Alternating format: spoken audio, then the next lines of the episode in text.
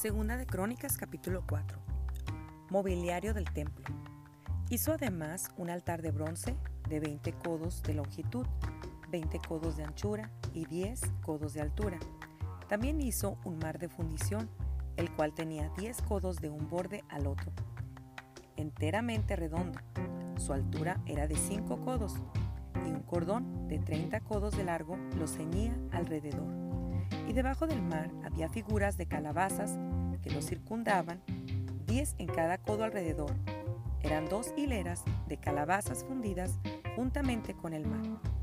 Estaba asentado sobre doce bueyes, tres de los cuales miraban al norte, tres al occidente, tres al sur y tres al oriente, y el mar descansaba sobre ellos, y las ancas de ellos estaban hacia adentro, y tenía de grueso un palmo menor y el borde tenía la forma del borde de un cáliz o de una flor de lis, y le cabían tres mil vatos. Hizo también diez fuentes, y puso cinco a la derecha y cinco a la izquierda, para lavar y limpiar en ellas lo que se ofrecía en holocausto. Pero el mar era para que los sacerdotes se lavaran en él. Hizo asimismo diez candeleros de oro según su forma, los cuales puso en el templo, cinco a la derecha y cinco a la izquierda Además hizo diez mesas y las puso en el templo, cinco a la derecha y cinco a la izquierda. Igualmente hizo cien tazones de oro. También hizo el atrio de los sacerdotes y el gran atrio y las portadas del atrio. Y cubrió de bronce las puertas de ellas y colocó el mar al lado derecho, hacia el sureste de la casa. Hiram también hizo calderos y palas y tazones y acabó Hiram la obra que hacía al rey Salomón para la casa de Dios. Dos columnas y los cordones, los capiteles sobre las cabezas de las dos columnas, y dos redes para cubrir las dos esferas de los capiteles que estaban encima de las columnas. Cuatrocientas granadas en las dos redes, dos hileras de granadas en cada red, para que cubriesen las dos esferas de los capiteles que estaban encima de las columnas Hizo también las basas, sobre las cuales colocó las fuentes, un mar y los doce bueyes debajo de él, y calderos, palas y garfios, de bronce muy fino hizo todos sus enseres Hiram Abí al rey Salomón para la casa de Jehová. Los fundió el rey en los llanos del Jordán, en tierra arcillosa, entre Sucot y Seredata. Y Salomón hizo todos estos enseres en número tan grande que no pudo saberse el peso del bronce. Así hizo Salomón todos los utensilios para la casa de Dios y el altar de oro y las mesas sobre las cuales se ponían los panes de la proposición. Asimismo, los candeleros y sus lámparas de oro puro, para que las encendiesen delante del lugar santísimo, conforme a la ordenanza. Las flores, lamparillas y tenazas se hicieron de oro, de oro finísimo. También las despabiladeras, los lebrillos, las cucharas y los incensarios eran de oro puro, y de oro también la entrada de la casa, sus puertas interiores para el lugar santísimo y las puertas de la casa del templo.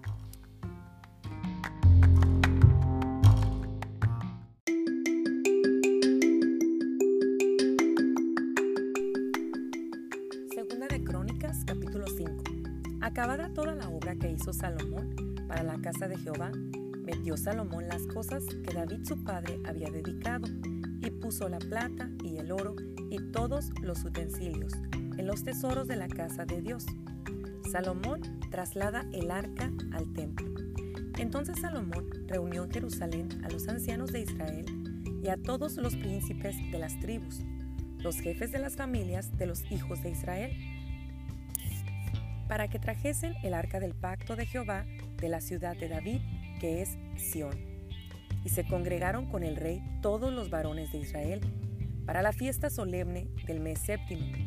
Vinieron pues todos los ancianos de Israel y los levitas tomaron el arca y llevaron el arca y el tabernáculo de reunión y todos los utensilios del santuario que estaban en el tabernáculo. Los sacerdotes y los levitas los llevaron. Y el rey Salomón y toda la congregación de Israel se había reunido con él delante del arca. Sacrificaron ovejas y bueyes, que por ser tantos no se pudieron contar ni numerar. Y los sacerdotes metieron el arca del pacto de Jehová en su lugar, en el santuario de la casa, en el lugar santísimo, bajo las alas de los querubines, pues los querubines extendían las alas sobre el lugar del arca, y los querubines cubrían por encima así el arca como sus barras. E hicieron salir las barras, de modo que se viesen las cabezas de las barras del arca delante del lugar santísimo, mas no se veían desde fuera, y allí están hasta hoy. En el arca no había más que las dos tablas que Moisés había puesto en Horeb, con las cuales Jehová había hecho pacto con los hijos de Israel cuando salieron de Egipto.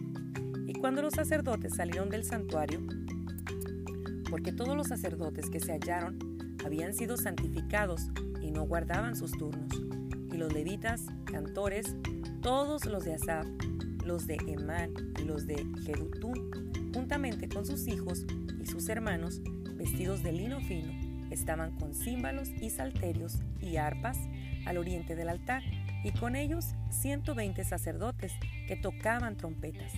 Cuando sonaban, pues, las trompetas, y cantaban todos a una, para alabar y dar gracias a Jehová, y a medida que alzaban la voz con trompetas y címbalos y otros instrumentos de música, y alababan a Jehová, diciendo, porque Él es bueno, porque su misericordia es para siempre.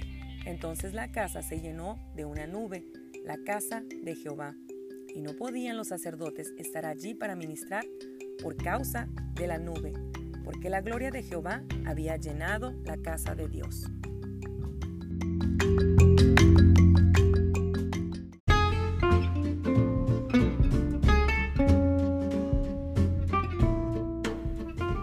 Segunda de Crónicas, capítulo 6. Entonces dijo Salomón, Jehová ha dicho que él habitaría en la oscuridad.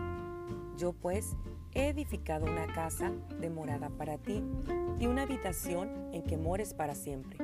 Y volviendo el rey su rostro, bendijo a toda la congregación de Israel, y toda la congregación de Israel estaba en pie.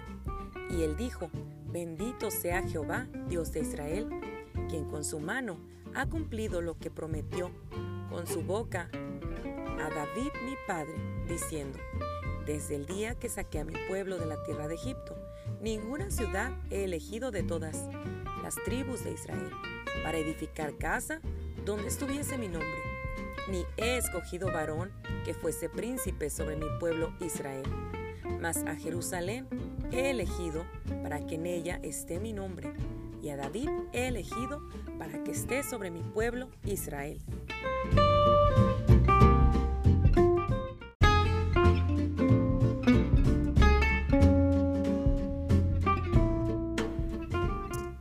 Y David mi padre tuvo en su corazón edificar casa al nombre de Jehová Dios de Israel.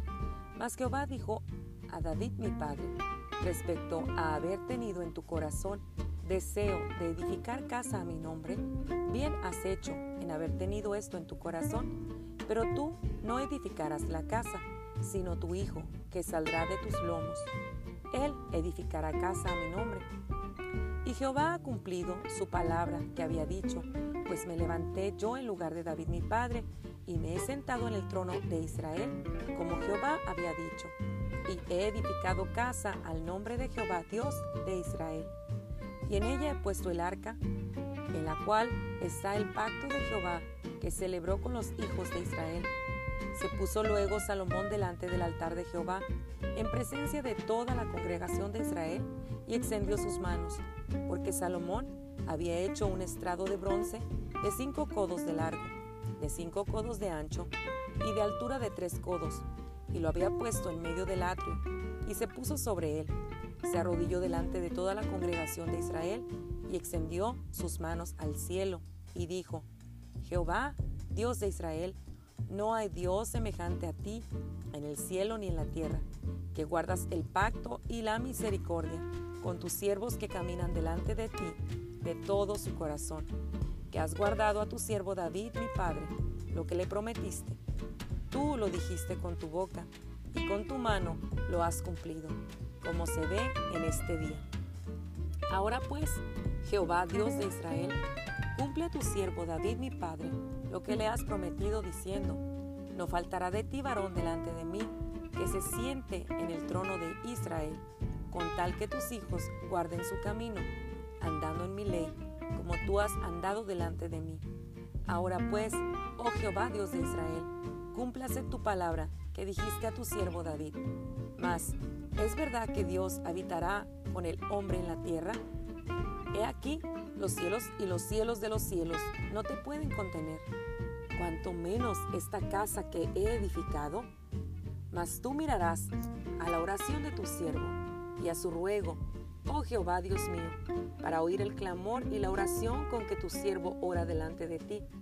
Que tus ojos estén abiertos sobre esta casa de día y de noche, sobre el lugar del cual dijiste, mi nombre estará allí que oigas la oración con que tu siervo ora en este lugar.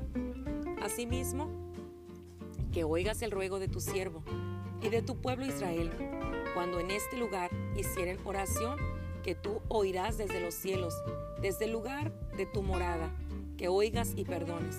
Si alguno pecare contra su prójimo y se le exigiere juramento, y viniere a jurar ante tu altar en esta casa, Tú oirás desde los cielos y actuarás y juzgarás a tus siervos, dando la paga al impío, haciendo recaer su proceder sobre su cabeza y justificando al justo al darle conforme a su justicia.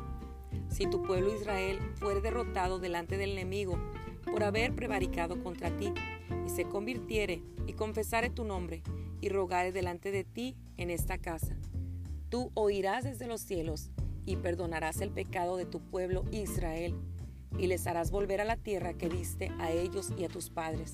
Si los cielos se cerraren y no hubiere lluvias por haber pecado contra ti, si oraren a ti hacia este lugar y confesaren tu nombre y se convirtieren de sus pecados cuando los afligieres, tú los oirás en los cielos y perdonarás el pecado de tus siervos y de tu pueblo Israel y les enseñarás el buen camino para que anden en él y darás lluvia sobre tu tierra, que diste por heredad a tu pueblo.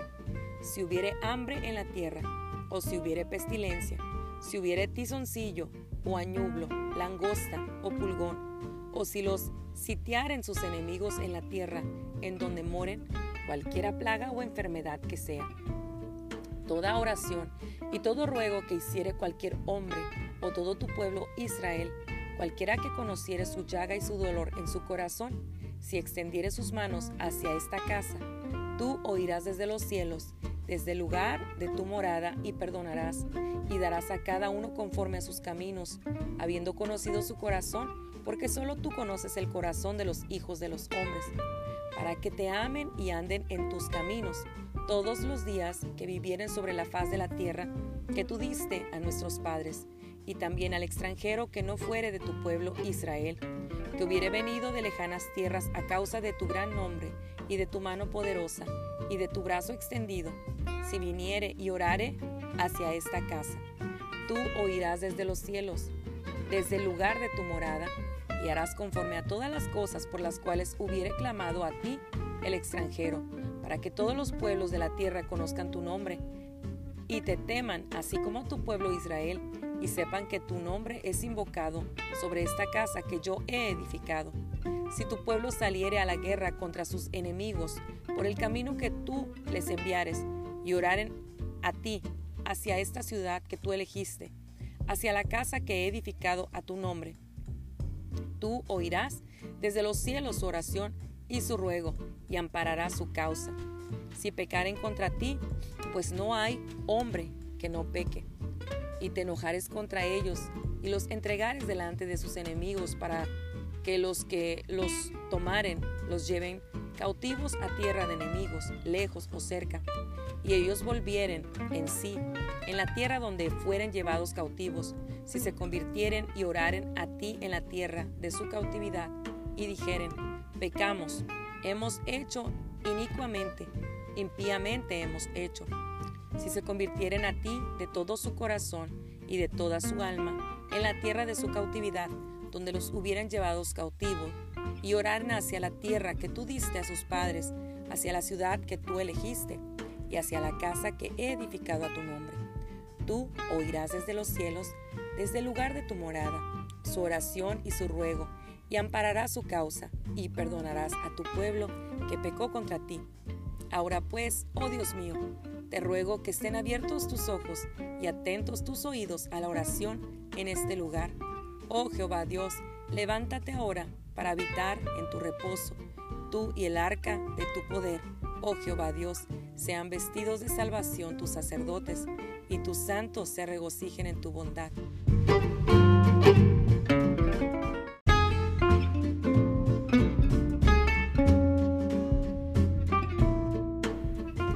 Jehová Dios, no rechaces a tu ungido, acuérdate de tus misericordias para con David tu siervo.